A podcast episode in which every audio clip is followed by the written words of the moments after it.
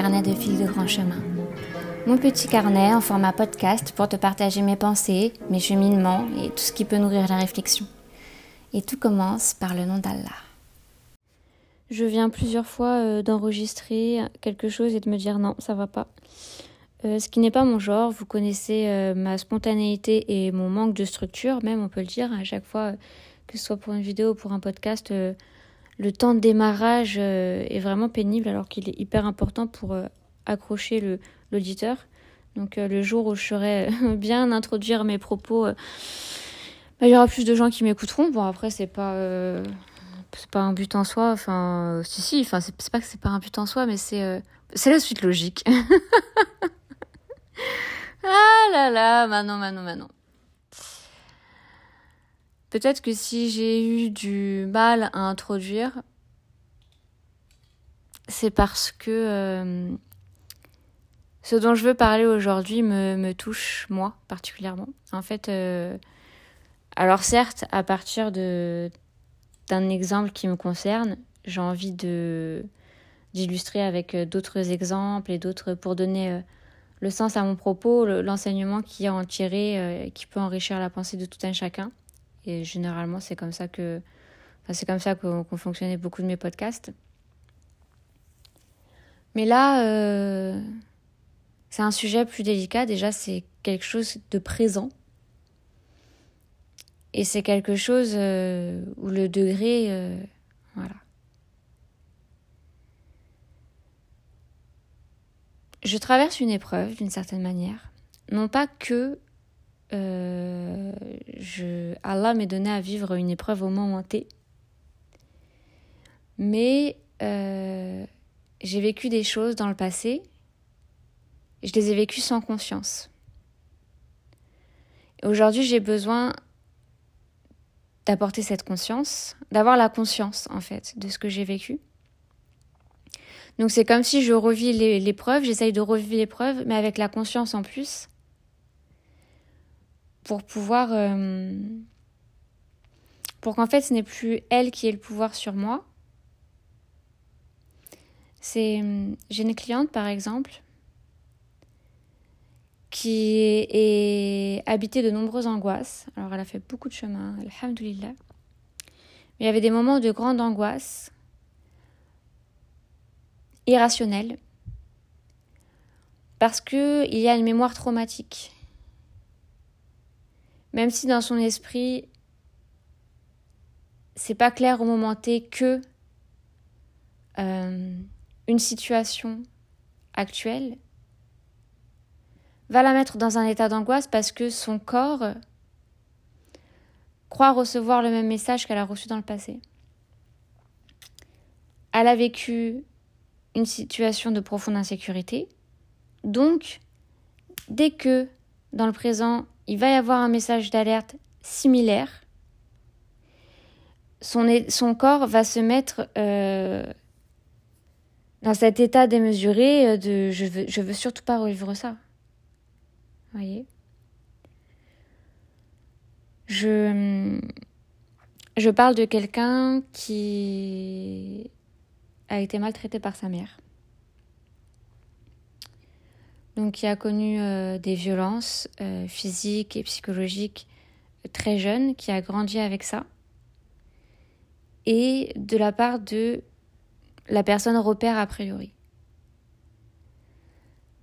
Donc tu vois le l'ampleur du traumatisme, c'est bien, c'est génial. Viens pour parler d'un truc de moi, j'ai déjà réussi à, décaler le curseur sur euh, quelqu'un d'autre. Mais, mais parce que parce que parce que vous allez comprendre le propos, tout simplement comme vous comprenez toujours euh, à la fin d'un podcast, euh, de quoi il s'agit. J'ai entendu, quand elle me parle parfois, le fait que finalement, à chaque fois que va se réveiller un état d'angoisse euh, démesuré, irrationnel, profond, ingérable, c'est quand elle se sent dans dans une situation euh, personne pourra venir euh, l'aider euh, si cette situation tourne mal.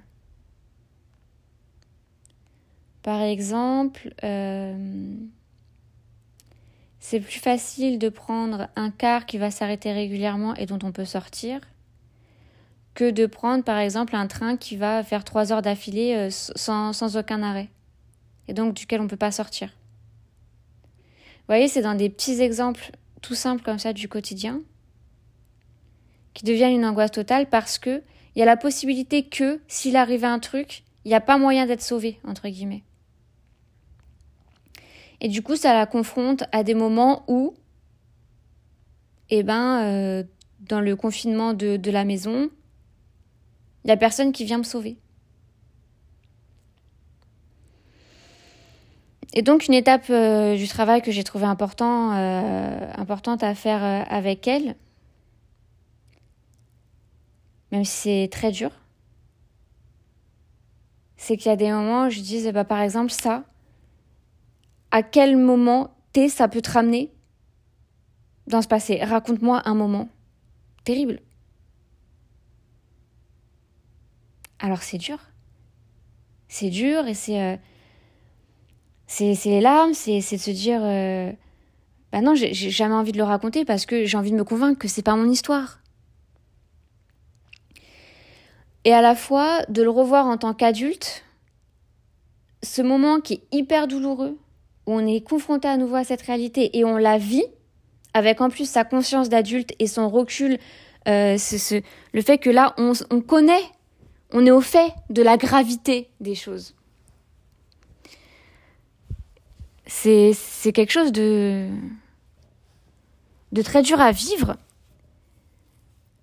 mais c'est nécessaire pour reprendre le pouvoir. Parce que justement, ça vient mettre de la conscience sur ça tant que je ne me suis pas confrontée à ce moment et que c'est moi qui ai parlé de ce moment, c'est moi qui ai décidé de revivre ce moment, je l'ai fait en conscience dans un cadre défini, je me suis libérée de ça, plutôt que je l'ai enfoui sous le tapis, je suis dans le déni de ça, donc à tout moment il peut se réveiller comme une angoisse, sans que je sois consciente d'où ça vienne réellement. Je sais vaguement, voilà, je sais que j'ai vécu des choses pas ouf, donc voilà. Mais ça, c'est pas assez clair pour reprendre le dessus.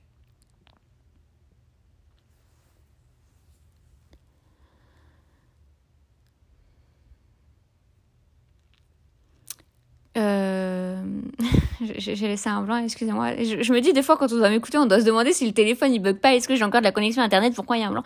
Non, non, c'est juste. Euh, des fois j'ai besoin de, de, redescendre en pression, surtout que, là je me connecte à des choses quand même assez, assez fortes assez chargée, assez lourde.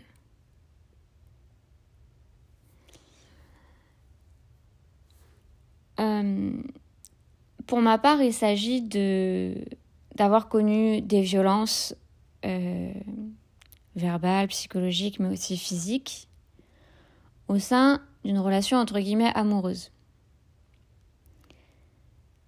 Euh, ça a été une relation relativement courte mais très intense. Et puis bah, après, il y a, tout l'après, parce que sortir d'une relation avec quelqu'un comme ça, euh, bah, t'es confronté. Enfin, un homme euh, manipulateur et violent, c'est pas un homme qui accepte que tu le quittes. S'il a décidé que tu ne le quittais pas, eh ben, il va continuer d'être présent dans ton quotidien. Donc il y a tout l'après aussi euh, qui est compliqué. Et là, l'encore après, tu vois, il y a sortir de cette relation d'emprise. Il y a gérer euh, la suite où lui n'accepte pas. Donc il y a encore une emprise de ouf. Et il y a l'encore après où ça y est, la personne est réellement sortie de ta vie. Mais toi, il reste l'emprise sur toi. Et bah faut se reconstruire après ce qu'on a vécu. Euh, j'avais 21 ou 22 ans, j'avais 22 ans, je crois. Et euh, je suis sortie la tête haute de cette relation.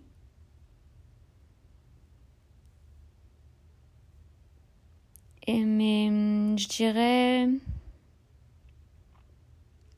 vers 2020, c'est quelque chose qui a recommencé à me poser question. Euh, mais plus pour euh, la partie où euh, monsieur avait une double vie. Et donc, quand j'essayais d'avoir une relation avec quelqu'un, je suis, je suis parano et je vois tout en négatif de toute manière. Parce que quand quelqu'un qui fait de toi une reine et paraît fou amoureux de toi, c'est ton ange gardien qui te tombe du ciel, qui te donne plus heureux que ce que tu pouvais attendre. Et que cette personne-là peut devenir le diable qui va te détruire, te réduire en miettes complètement. Et qui en plus va te trahir, te mentir. Retrouver des repères après ça, c'est compliqué.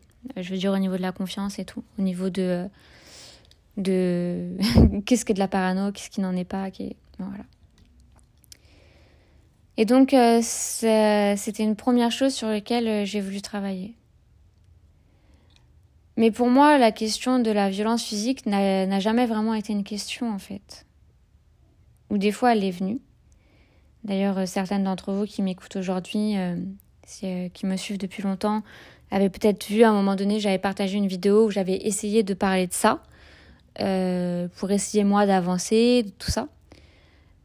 Donc j'ai déjà eu des moments de, quête de comprendre cette période de ma vie. Mais j'ai pas été jusqu'au bout. Euh, moi, je me souviens pas de ce que j'ai vécu concrètement. Je me souviens pas de grand chose. Et hum, ça fait plusieurs mois, donc plusieurs années, peut-être effectivement depuis 2020 ou un peu après, que je commence à avoir cette réflexion de est-ce que je n'aurais pas besoin de me souvenir? Et donc, euh, oui, j'ai besoin. Je vais vous expliquer pourquoi. Il y, a eu, il y a eu des fois des petits événements qui sont venus aussi réveiller quelque chose, qui sont venus réveiller la mémoire traumatique. Par exemple, euh, c'était un, c'était l'été, euh, l'été dernier, peut-être celui d'avant, euh, je, ne sais pas trop. Vraiment, la, temporalité, les, les dates, c'est bon, c'est un autre sujet. Je me baladais en bord de mer en Bretagne avec mon cousin. Et euh, tu sais, les bords de mer, bah, genre t'as la mer, t'as la plage, et puis au-dessus, euh, c'est un peu, euh, c'est un peu remonté, mais sans que ce soit haut, tu vois, là où il y a un peu des arbres, des buissons, des. Puis il y a le petit chemin. Donc on marche sur le petit chemin. Et mes cousins, c'est des tanks. Ils font 1m80, ils sont mastoc. moi, à côté, enfin, pour eux, en fait, ils déplacent un pot à crayon, c'est pareil. Tu vois?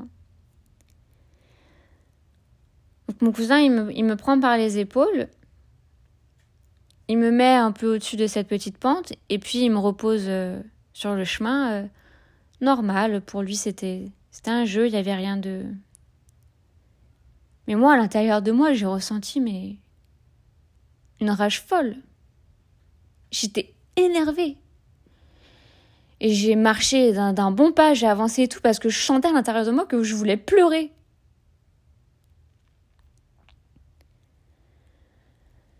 Et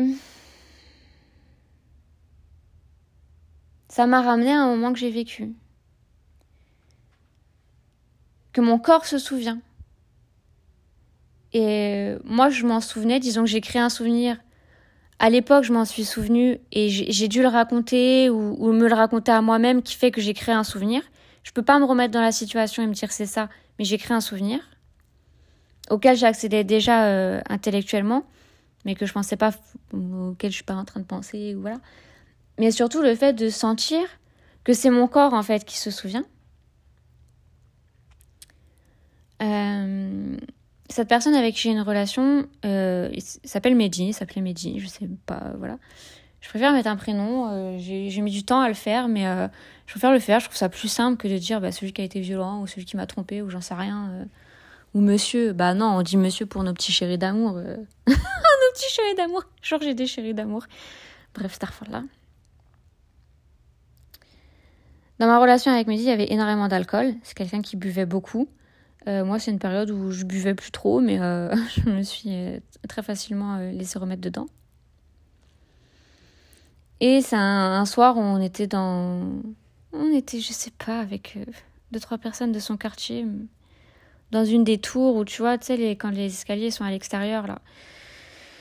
Donc ça fait comme des balcons, on va dire. Euh, on était peut-être, euh, je sais pas, au septième, au huitième, au neuvième étage, je, sais pas. Mais on était haut. Euh, ce que je vous raconte, là, je, peux le raconter en disant juste les termes parce que je décide de ne pas me connecter à mes émotions en même temps. C'est une explication, c'est un cheminement et ça participe aussi à ce que j'essaye d'entreprendre. Il m'a, soulevé sous les aisselles et il m'a suspendu au, au-dessus de la rambarde, au-dessus du vide.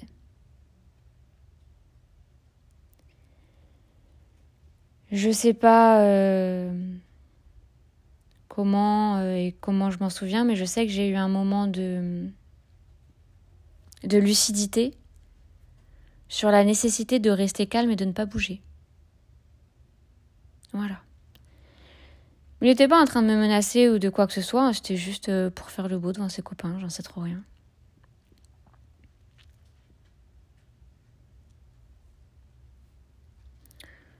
Je vais revenir euh, sur cet euh, événement un peu plus tard dans, dans, mon propos.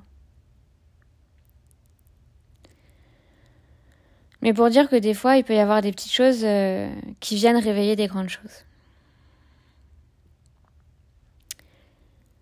Récemment, j'ai accueilli en rendez-vous plusieurs femmes, que ce soit juste un premier rendez-vous ou que ce soit euh, des femmes qui, qui sont des clientes. C'est des femmes qui connaissent pas mon histoire et pourtant qui viennent avec leur histoire actuelle qui me renvoie à mon histoire passée. Euh,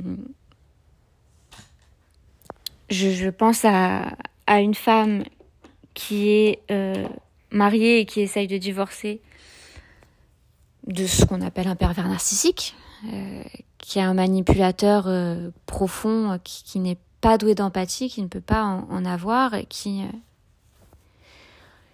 je pense qu'il faudrait que je fasse, ce serait peut-être plutôt pour le format Instagram, ça, des, petites vidéos à ce propos-là. J'y avais pensé, c'est vrai que j'ai mis ça de côté Peut-être parce qu'il y a quand même aussi toute une charge pour le moment et que bon. Et euh, j'ai une facilité à la comprendre, à comprendre les moments où elle faiblit, à comprendre les moments où elle croit que ce qu'il dit est vrai. Je me suis dit, alhamdoulilah, ça m'apporte ça. Je reçois une autre femme qui euh, a rencontré quelqu'un bien sous toute couture, euh, décide de se marier avec lui, et euh, là, changement de visage. Monsieur, il y a cet omni... Bah, ce monsieur, ah ouais, du coup, bon, le monsieur, bon, bref. Cette omniprésence, ce soi-disant, je ne peux pas me passer de toi, je ne suis rien sans toi cette, euh, ce besoin de contrôle qu'il a sur euh, la femme, sur cette femme, sur euh, nous, qui sommes sa victime à ce moment-là, d'une certaine manière. Je sais pas, j'ai un peu du mal avec les mots victime et tout. Pas trop réfléchi le concept plus que ça, mais a priori, ça me. pas très à l'aise. Euh, donc clairement, cet homme euh, lui nuit. Euh, c'était une femme joyeuse, gaie et tout, et puis petit à petit, une femme renfermée qui perd complètement confiance en elle parce qu'il souffle le chaud et le froid. Un jour, il lui dit que c'est la plus belle, et la seconde d'après, il lui dit que c'est qu'une merde, et puis ben, puis bah, elle y croit à force parce que c'est tout un mécanisme qui se met en place. Et ne pensez surtout pas que ces femmes-là sont bêtes parce qu'au contraire, euh, ce, profil d'homme cherche souvent. Attendez, je ferme mon gilet, j'ai froid. Bon, vous allez peut-être m'entendre de là. Cherche souvent euh, des femmes euh, intelligentes et vont les briser en fait. Voilà. Et donc, euh, cette, euh, cette cliente, c'est arrivé jusqu'au jour où bah, monsieur décide de la tabasser. Donc, euh, elle avait sa famille, donc elle a été auprès de sa famille, elle a divorcé. Et donc, ok, elle m'a dit, ils se connaissaient depuis tel mois, telle année, ils se sont mariés tel mois, telle année, elle a quitté le foyer tel mois, telle année. Enfin, tout ça, ça s'est enchaîné très rapidement, hein, c'est l'histoire d'un ou deux ans. Et euh, le, divorce a été prononcé à tel moment. Euh, je lui ai dit ok, mais toi, euh, à quel moment tu étais plus en contact avec lui? Parce que cette personne, pareil, derrière, il a harcelé sa famille, tout ça. Donc à partir de quel moment tu as le plus de contact avec lui? Et en fait, c'était quand même pas mal de mois après. Donc la fin de cette relation, c'est pas le moment où le divorce il est prononcé. Et subhanallah, je lui ai dit euh, Ça t'a manqué? Et pour elle, cette question, c'est venu. Euh, c'est venu comme un soutien incroyable parce que euh, quelqu'un pouvait comprendre cette espèce de folie qu'on croit avoir à ce moment-là.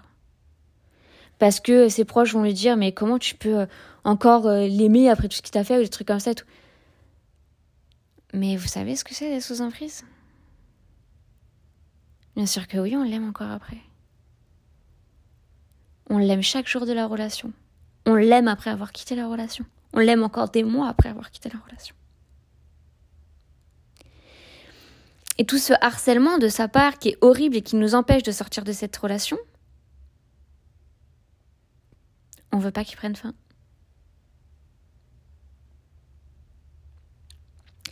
Et donc à nouveau, je me suis dit, euh, Alhamdulillah que j'ai vécu ça, et que je comprends parce que je ça a permis que je lui propose un autre espace d'écoute et de compréhension et de la recevoir euh, encore plus que ce qu'elle pouvait pouvoir et je commence à trembler là. Voilà. Euh, donc ces temps-ci, euh, le fait que j'ai plusieurs clientes comme ça qui viennent me confronter à ma propre histoire. Moi, quand je suis dans le rendez-vous, alors je fais la part des choses et je suis un humain à la fois. Donc moi, ça me compresse un peu le cœur parce que je suis touchée par ce qu'elle me raconte, je suis touchée par ce qu'elle vit. Je finis la séance, je prends pas à cœur sa situation parce que je sais que, euh, voilà, à travers un accompagnement, je peux lui donner les clés pour... Euh, enfin, il n'y a pas de... Voilà, il y a... Moi, je vois surtout... Euh, il y a un moment T, tu viens avec une certaine charge et puis on, avance, on, apprend à faire avec, on apprend à vivre après. Et euh, du coup, euh, le lendemain est bon, tu vois ce que je veux dire. Donc du coup, je suis pas inquiète. Mais euh, ça faisait longtemps que je fais très souvent des cauchemars la nuit où, où on m'agresse, où j'arrive pas à me défendre, des trucs comme ça. Mais en fait, ces cauchemars me posaient pas trop problème étant donné que je me réveille en sueur mais je suis sortie du cauchemar, j'ai juste à me rendormir. Et puis après ces rendez-vous aux clientes et tout, le problème c'est que j'ai eu des cauchemars où j'étais comme... Euh, genre je rentre un peu dans le sommeil. Et... Euh, je sais pas si c'est le lieu, mais... Euh, je vais aller au bout de mon propos et, et déposer ça ici. Que c'est vrai qu'aussi en tant que personne, d'une part qui accompagne euh, des clientes, d'autre part qui euh, influence ou inspire sur, sur Instagram, je, considère que euh, c'est comme... Et puis à où, quand et comment on peut révéler des choses qui appartiennent à l'intime, bon. Mais je vais me laisser aller à un, un propos plein ici. Je vais dans le sommeil et dans ce sommeil, je me vois dans mon lit, chez moi. Et il y a un homme qui veut venir derrière moi. Mais moi, je veux pas. Sauf que mes membres sont figés. Je peux pas bouger. Et il vient se coller contre moi. Et ce que ces cauchemars-là ont d'horrible, c'est que j'essaye de toutes mes forces de sortir du sommeil pour quitter cette situation. Et j'y arrive pas. Je suis là, ouvre les yeux, ouvre les yeux, allume la lumière, décrispe tes mains, j'essaye d'habiter mon corps, j'essaye d'habiter le réel. Et c'est. Ça a été. Ça, a été horrible pour moi. Parce qu'en Parce que c'est pas un cauchemar anodin. Ça m'a ramené une situation vécue avec ce métier. S'il voulait faire ses petites affaires et que moi je voulais pas, j'avais juste à mettre ma tête sous l'oreiller. C'est horrible. C'est horrible, c'est abject, c'est. Je pense que quand on vit, on prend pas la mesure de la gravité des choses. Et euh, le fait que d'avoir un cauchemar aussi puissant et que ce soit aussi dur d'en sortir et que ce soit aussi troublant et que ça fasse que bah, les nuits d'après, je veux plus aller me coucher. Clairement.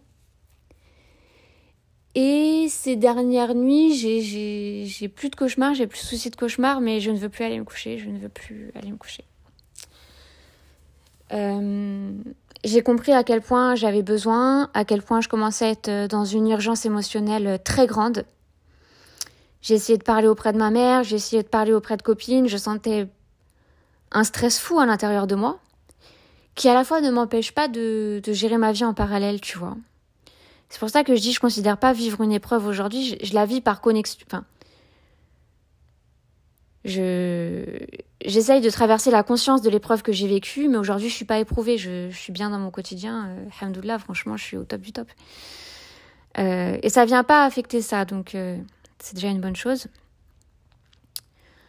Euh, mais voilà, c'était impératif pour moi que je trouve un espace où je puisse euh, vraiment vivre ça. Donc euh, j'ai trouvé une thérapeute, on a parlé aussi d'autres choses parce que j'avais aussi d'autres choses qui qui sur lesquelles je voulais voir avec elle, si elle pouvait m'accompagner tout ça, machin.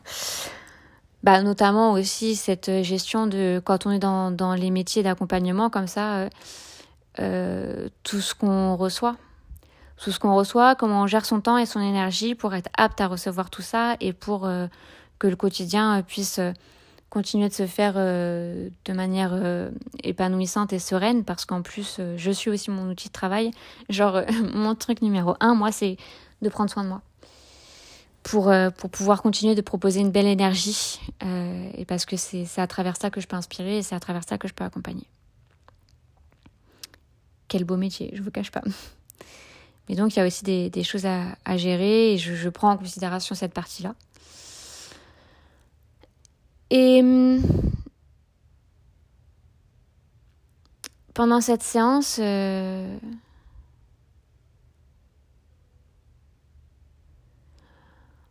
on, a, on a beaucoup parlé et j'avais mentionné le fait que je voulais me reconnecter à ce que j'ai vécu, mais on a aussi beaucoup parlé d'autres choses, tout ça, machin. Et je lui dis, il reste combien de temps là de la séance euh? Parce que c'est terrible parce que euh, moi, quand je fais euh, des séances, c'est moi, gestionnaire du temps, t'as pas besoin de regarder l'heure, je vais gérer le rendez-vous pour que tu te sois senti bien de A à Z et qu'on arrive à la fin sereinement. Et voilà. Mais du coup, là, dans l'autre situation, euh, vu que c'est pas moi qui ai l'horloge et tout, je me demande à peu près où j'en suis. et donc, elle me dit, il nous reste 16 minutes. Je lui ai dit, j'ai vraiment... déjà, la veille du rendez-vous, j'ai pas dormi avant 4 heures. J'étais stressée parce que je savais que j'avais besoin de déposer des choses. Et je lui ai dit, ok, bah, je vais sortir frustrée euh, de cet endroit si j'en ai pas fait euh, un, lieu, un espace euh, pour accueillir des choses. Donc j'ai re-raconté ce que je vous ai raconté par rapport au fait d'être suspendue dans le vide, mais en étant pleinement connectée à ce que je vivais à ce moment-là. Parce que là, je suis en train de me, de me contrôler de ouf. Je suis tendue à mort. Et à ce moment-là, j'ai pu le raconter avec beaucoup de larmes, avec beaucoup de... Et à ce moment-là, quand je le raconte, je tremble, mais c'est pas genre, tu vois, t'as ta main qui tremble, c'est j'ai comme des spasmes de tremblement à l'intérieur de mon corps. Et plus je continue de parler, plus il y en a, plus il y en a, plus il y en a. Des sueurs froides, mais l'expression sueur, sueur froide,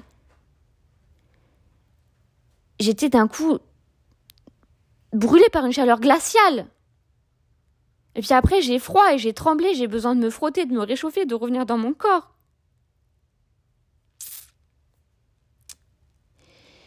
Et cette thérapeute est venue poser un, mot qui m'a beaucoup parlé. Donc, elle m'a parlé de, la description, de, de, de la définition d'un traumatisme. Et elle a dit le mot l'effroi. Et c'est ça, c'est l'effroi, subhanallah. C'est, c'est un tel level de... Tu peux pas encaisser ça. Tu peux pas... Euh, tu peux pas te mettre face à ça, tu peux pas te l'accepter rationnellement, consciemment, te dire euh, moi petite Manon d'un mètre cinquante-cinq de 22 ans, j'ai accepté qu'on joue entre la mort et la vie quoi. Oui, je peux mourir à tout moment. on s'en fout. Je peux pas. La petite personne que je suis à ce moment-là peut pas. Subhanallah. J'ai envie de la prendre dans mes bras. La pauvre. Enfin, la pauvre. J'aime, j'aime pas la pitié ou.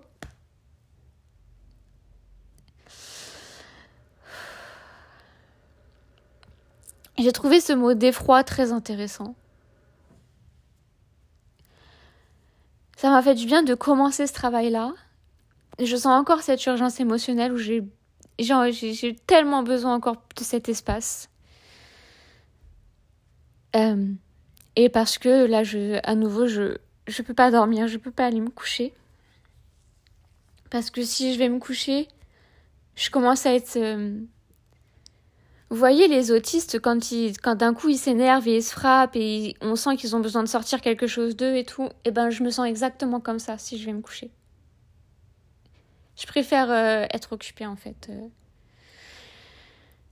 Parce que dans le quotidien c'est trop grand donc j'ai besoin de le fuir. Et c'est pour ça que j'ai besoin de créer un espace pour le vivre et le revivre complètement et pleinement. Et comme j'expliquais au début, pour que ce soit moi qui reprenne le pouvoir là-dessus.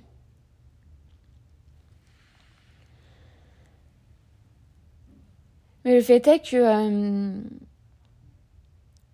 donc d'une part, à ce moment-là, tu minimises totalement ce que tu vis. Et c'est vrai que j'avais dit, j'ai dit aussi à cette thérapeute, euh, j'ai quand même une facilité à raconter pas mal de choses de ma vie à ma mère. Ma mère, elle a été très présente dans, dans des, dans les, quand j'ai fait des dépressions, tout ça.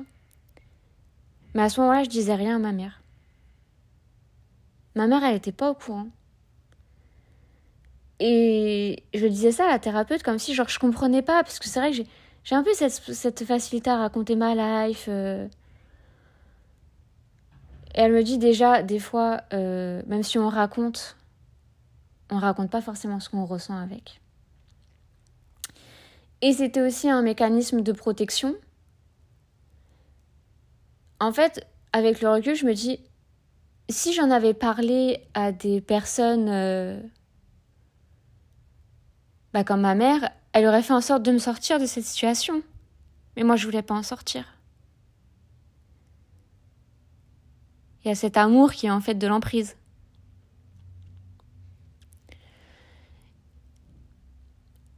J'ai parlé aussi à, cette thérapeute euh, de, quelque chose qui va peut-être être, euh, une grande clé euh, pour avancer sur ce chemin. Donc cette relation, elle, est, elle prend place en plein milieu de la période où, où j'ai vécu dans le sud. Donc j'ai vécu 4 ans dans le sud, 2 ans à Toulon et 2 ans à Marseille. J'ai déménagé à Marseille au cours de cette relation. Rien à voir avec la relation, juste j'avais une alternance à Marseille. Euh, et pendant cette, cette période où j'étais dans le sud, quand j'étais en BTS, j'ai rencontré ma copine Sabrina. Et c'est devenu vraiment une sœur. On faisait tout le temps tout ensemble. C'est vraiment, on a, on a eu un super lien d'amitié. c'est une grande, grande amie qui a beaucoup compté pour moi. Et à la fois, euh, tu vois, bon, bah, la, vie passe. Euh, et puis on n'est pas spécialement resté en contact. Sans jamais. Euh, toujours en gardant cette considération pour l'amitié qu'on a pu avoir. Et en fait, Sabrina. je me dis, ben. On partageait tout ensemble et tout, donc. elle doit savoir Et euh, ces derniers temps, en plus, on a un peu repris contact sur Instagram et tout, et ça me fait trop plaisir, je suis trop contente. Et euh, j'en ai profité pour lui dire. Euh, je, lui ai, demandé si elle accepterait qu'on parle du passé, mais pas par message. Et elle m'a dit que oui, avec grand plaisir, que elle, habite à Marseille maintenant. Elle m'a dit viens passer un, un week-end à la maison en janvier, tout ça. Je lui ai dit juste avant, j'ai une question. Euh, est-ce que tu te souviens de Mehdi? Est-ce que tu te souviens de ma relation avec Mehdi? Parce que moi, je me souviens pas trop. Et euh, ces mots, ils m'ont, marqué. Elle m'a dit, je pense que je me souviens de beaucoup parce que pour moi, j'ai vécu cette relation avec toi du jour où tu l'as rencontré jusqu'au jour où il venait toquer chez toi euh, après. Et d'un coup, ça m'a... Tu vois, en fait, à chaque fois qu'il y, a un nouveau truc sur ce chemin-là, ça vient habiter mon corps, mais d'une manière... Euh, et c'est pour ça que c'est vraiment la question de, ce que le corps a enregistré. Parce que genre d'un coup, je, je me lève, je pleure, je sens des crispations, j'ai les sueurs, je... C'est très très intense. C'est très très intense. En fait, l'intensité de ce que j'ai pu vivre, elle est euh, voilà, euh, inqualifiable. Mais je l'ai pas vécu comme quelque chose d'intense. Je l'ai vécu comme normal et banal. Et aujourd'hui, du coup, en faisant ça, je me connecte à cette intensité. Donc tout ce qui se passe dans mon corps est hyper intense. Et à la fois, subhanallah, je, j'apprécie beaucoup cette, euh, le fait que c'est comme si je, documente mon archéologie, je, j'ai cette analyse, j'ai cette observation qui me permet de, Là, depuis tout à l'heure, en fait, euh, je j'ai les tremblements aussi dans mon corps. Hein. Je suis vraiment. C'est hyper compliqué. Et à la fois, euh, si je. Même si je racontais pas là, euh, à travers ce podcast, tout ça, j'aurais eu dans la soirée ce moment où. bah en fait, vers 22h30, je commence à être habitée. Vers 22h30, c'est l'heure où j'aimerais bien me coucher et dormir pour me lever pour faire. Mais c'est le moment où je, je, commence à être habitée par cette sensation très particulière dans mon corps où où j'ai envie de, de, de, pleurer, de, de, tout arracher, d'être exorcisée presque, tellement c'est bizarre ce qui t'habite. Et euh, du coup, c'est vrai que ben, je me suis dit, alhamdoulilah, c'est. Sabrina peut vraiment être euh, une clé pour moi. Et à la fois, je me suis dit, mais à quel point ma mémoire est altérée pour que je sois pas en mesure de savoir si euh, ma grande copine de ce moment-là est au courant de ce que je vivais ou pas. Et elle, en réponse, elle me dit qu'elle a vécu cette relation avec moi, subhanallah. Le fait est qu'un jour, euh, Mehdi a aussi frappé Sabrina. Et pour moi, ça a été un moment euh, terrible où il fallait absolument que je défende et je protège mon ami et que ce qui me faisait le plus pleurer, c'est que je m'étais dit je suis obligée de quitter Mehdi parce que je peux pas accepter ça. Et pour moi, c'était insupportable de quitter Mehdi, je pouvais pas. Et je l'ai pas quitté d'ailleurs. Mais Sabrina, elle m'en a jamais tenu rigueur. Elle m'en a jamais voulu. Elle a. Subhanallah. Et du coup, là, quand on parlait, je, lui ai... et qu'elle m'a dit j'ai vécu cette relation avec toi, je me dis purée, mais en plus, j'ai emmené quelqu'un que j'aime dans cette intensité euh, terrible. Je lui ai dit, je te demande encore pardon pour ce que je t'ai fait vivre, quoi. Et elle m'a dit, euh, pour moi, j'ai énormément appris, en fait, à travers cette relation. Genre, elle était là auprès de moi, et du coup, ça a été aussi un, enseignement d'une certaine manière.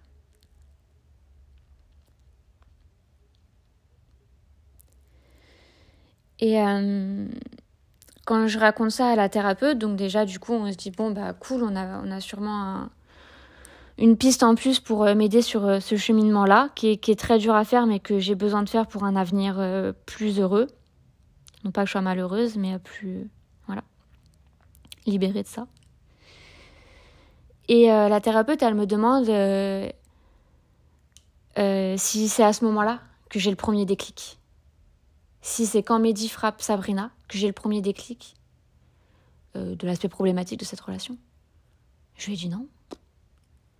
Je lui ai dit non. moi, si je suis sortie de cette relation,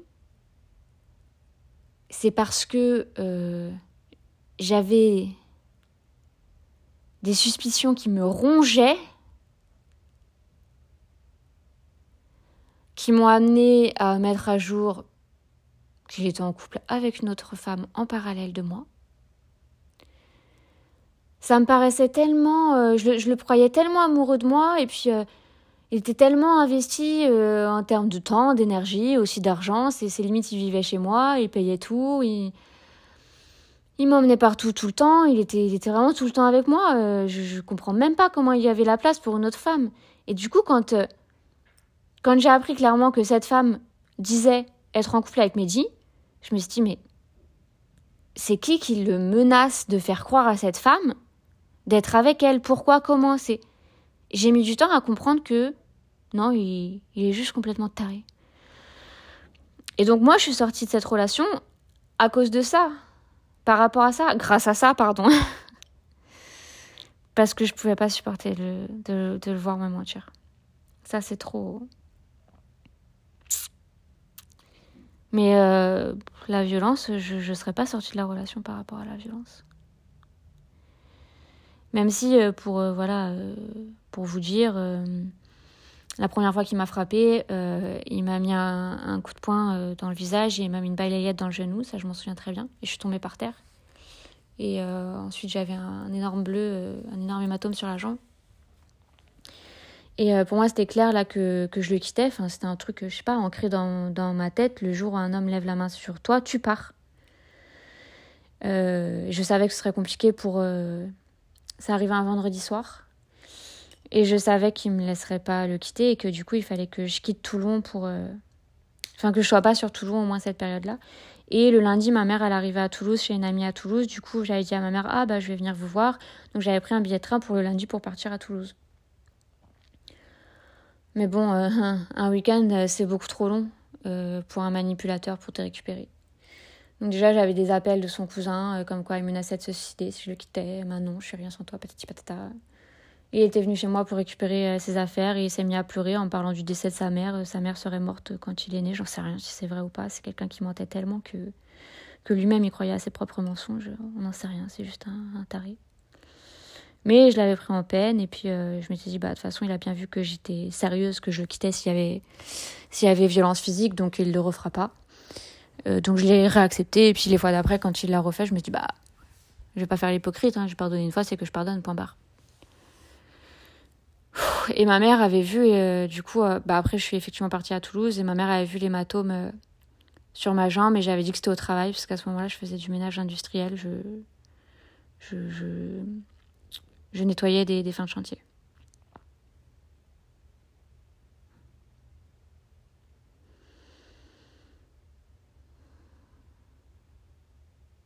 Là, je suis vidée d'un coup.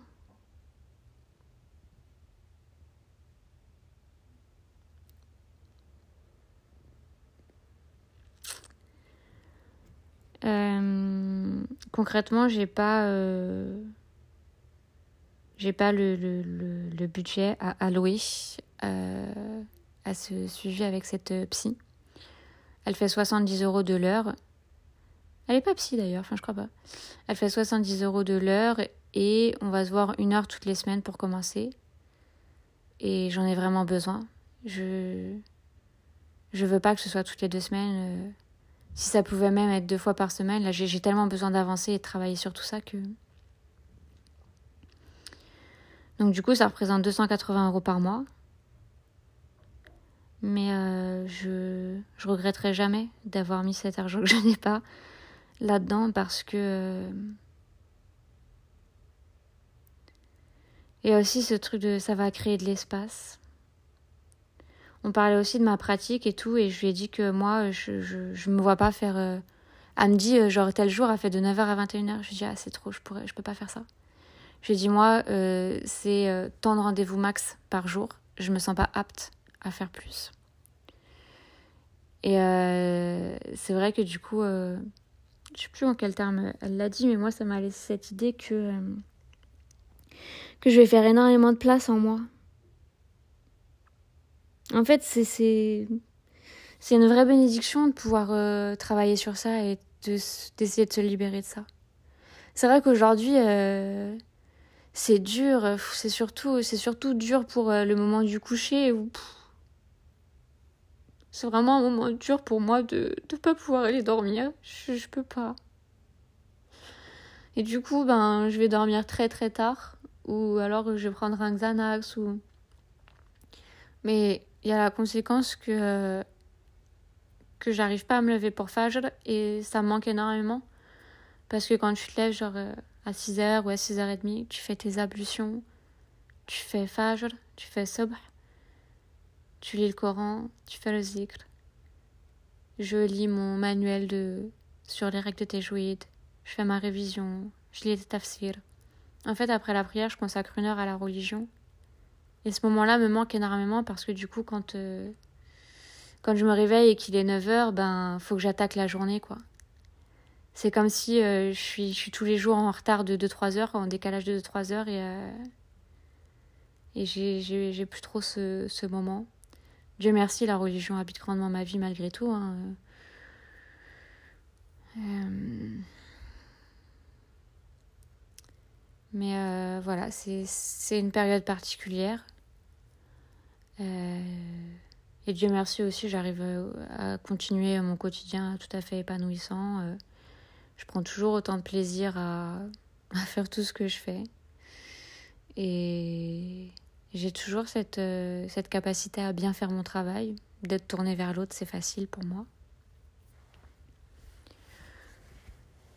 Mais c'est. Hum, en fait, là, je suis un peu deg d'être trop partie dans les explications euh, supplémentaires euh, parce que c'était pas forcément ce que je voulais.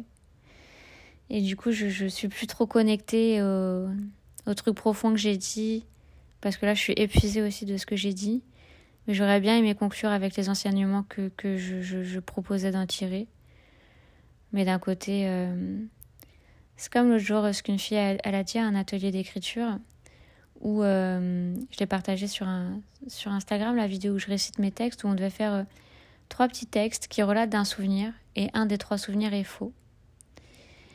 Et euh, il y a une des filles qui, où le souvenir qui, est, qui finalement est faux, ça lui a vachement parlé, ça l'a ramené à, à son propre vécu, sa propre histoire et tout. Elle disait en fait c'est ça, c'est quand on écrit un texte, c'est comme c'est comme une bouteille à la mer. Et l'animatrice a répondu oui, et le lecteur euh, s'y accroche où il peut. Donc euh, j'ai pas forcément à venir euh, faire comme dans une fable, de vous dire c'est quoi la, le truc de fin. Mais je dirais...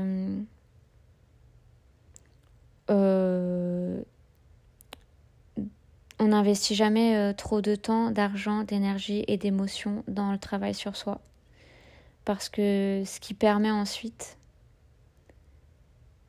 Moi, je pense que j'ai un grand avenir, que je suis vouée à de grandes choses.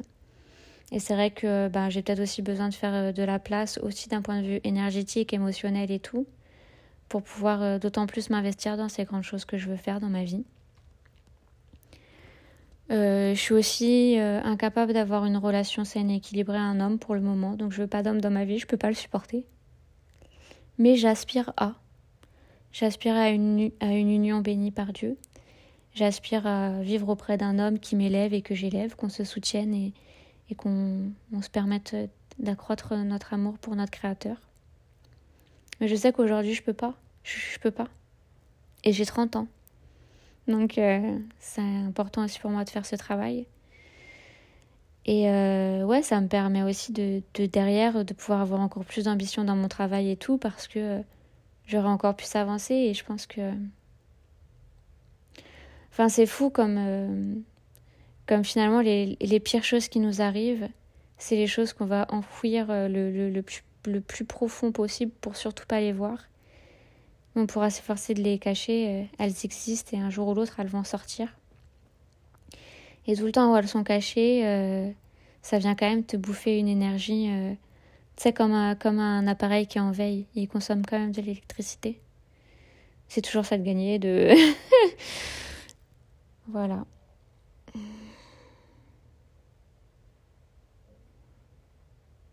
Je suis complètement vidée, subhanallah. Peut-être que je vais dormir ce soir. non, je pense pas, j'arrive pas, je veux pas. Enfin, j'arrive pas, je veux pas. Dès que je me vois au moment où, où je suis plus euh, occupée par d'autres choses, ben du coup, euh, vu que c'est une période où j'ai décidé de faire ressortir la chose pour la connaître et la comprendre, euh, elle existe. Donc elle existe de manière permanente en filigrane, de manière assez, assez à un certain niveau d'intensité quand même. Et dès que je vais plus être en train de parler avec quelqu'un, en train de lire, en train de travailler sur un truc, en train de, de faire quelque chose, et juste je vais être allongée dans mon lit et que je suis censée dormir, alors là, euh, il y a une activité intense qui vient habiter mon corps et je, j'ai envie de me secouer dans tous les sens. Alors, euh, le soir, j'ai fait des pompes, j'ai essayé de. Mais non, non, ça, ça, ça peut pas vider ça. J'essaye aussi effectivement de faire beaucoup de sport, mais, mais ça, aide, mais ça peut pas vider ça. Donc. Euh, donc voilà, je me suis dit aussi que j'aimerais bien voir Sabrina avant de faire la Umrah, si je fais effectivement une Umrah début de l'année prochaine. Euh, j'ai. C'est terrible parce que à la fois j'ai trop envie de retrouver ma copine, de, reparler du passé, mais d'une manière euh, comment on s'aimait, ce qu'on partageait et tout. Mais euh, subhanallah, là, je, je lui ai témoigné de, de, tout ça, je lui ai fait ces messages pour dire que vraiment j'avais besoin de ça et que est-ce qu'elle était prête aussi à, à me voir dans, dans, un état compliqué? Parce que si on en parle, c'est pas pour que je parle de la même manière que je suis en train de parler là maintenant, c'est pour complètement me connecter à ce que j'ai vécu, le ressentir euh, entièrement, holistiquement. Et elle m'a dit je, je savais pas que ça t'empêchait à ce point de d'avancer j'en suis vraiment désolée et, et, si je suis la personne qui peut t'aider pour ça, ben c'est avec grand plaisir, c'est ce que Dieu a voulu pour toi et pour moi et oh. qu'Allah la bénisse, ça me fait trop du bien. Subhanallah. Je, c'est une bénédiction que ça soit cette femme-là qui De toute façon, Dieu est juste dans tout. Et yusran, euh, avec la difficulté, toujours une facilité, tu vois. Même si je vis quelque chose de, de très dur en essayant de me, me reconnecter à cet effroi pour m'en libérer et, avancer encore plus, ça veut pas dire que pendant toutes ces années, tu sais, j'étais obsédée par ça et tout, pas du tout. Bah, tu le sais de toute manière, je t'ai expliqué l'analogie. Mais dans tout ça, bah, par exemple, euh, là, il me propose d'avoir une thérapeute avec laquelle je me sens hyper bien, j'aime beaucoup ses retours, donc c'est trop bien. Et que, bah, que c'est Sabrina qui ait vécu ça avec moi au moment où je l'ai vécu et qui soit ouverte à revenir là-dessus euh, avec moi pour que je puisse avancer.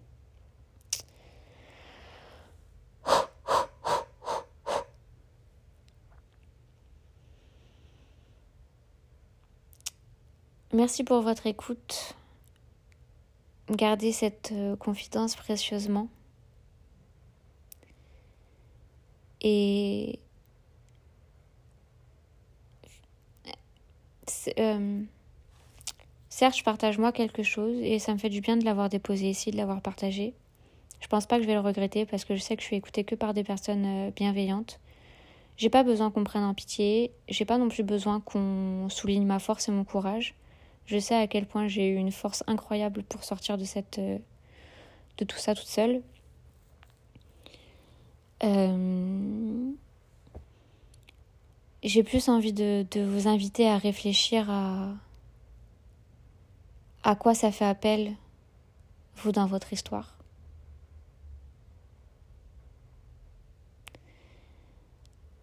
Il n'arrive dans tous les cas que ce que Dieu veut qu'il arrive. Je suis satisfaite. Je suis satisfaite de, tout ce que j'ai vécu. Je suis satisfaite de la situation actuelle. Et je ne suis pas prête pour la grandeur qui m'attend. Parce que Allah est immensément grand.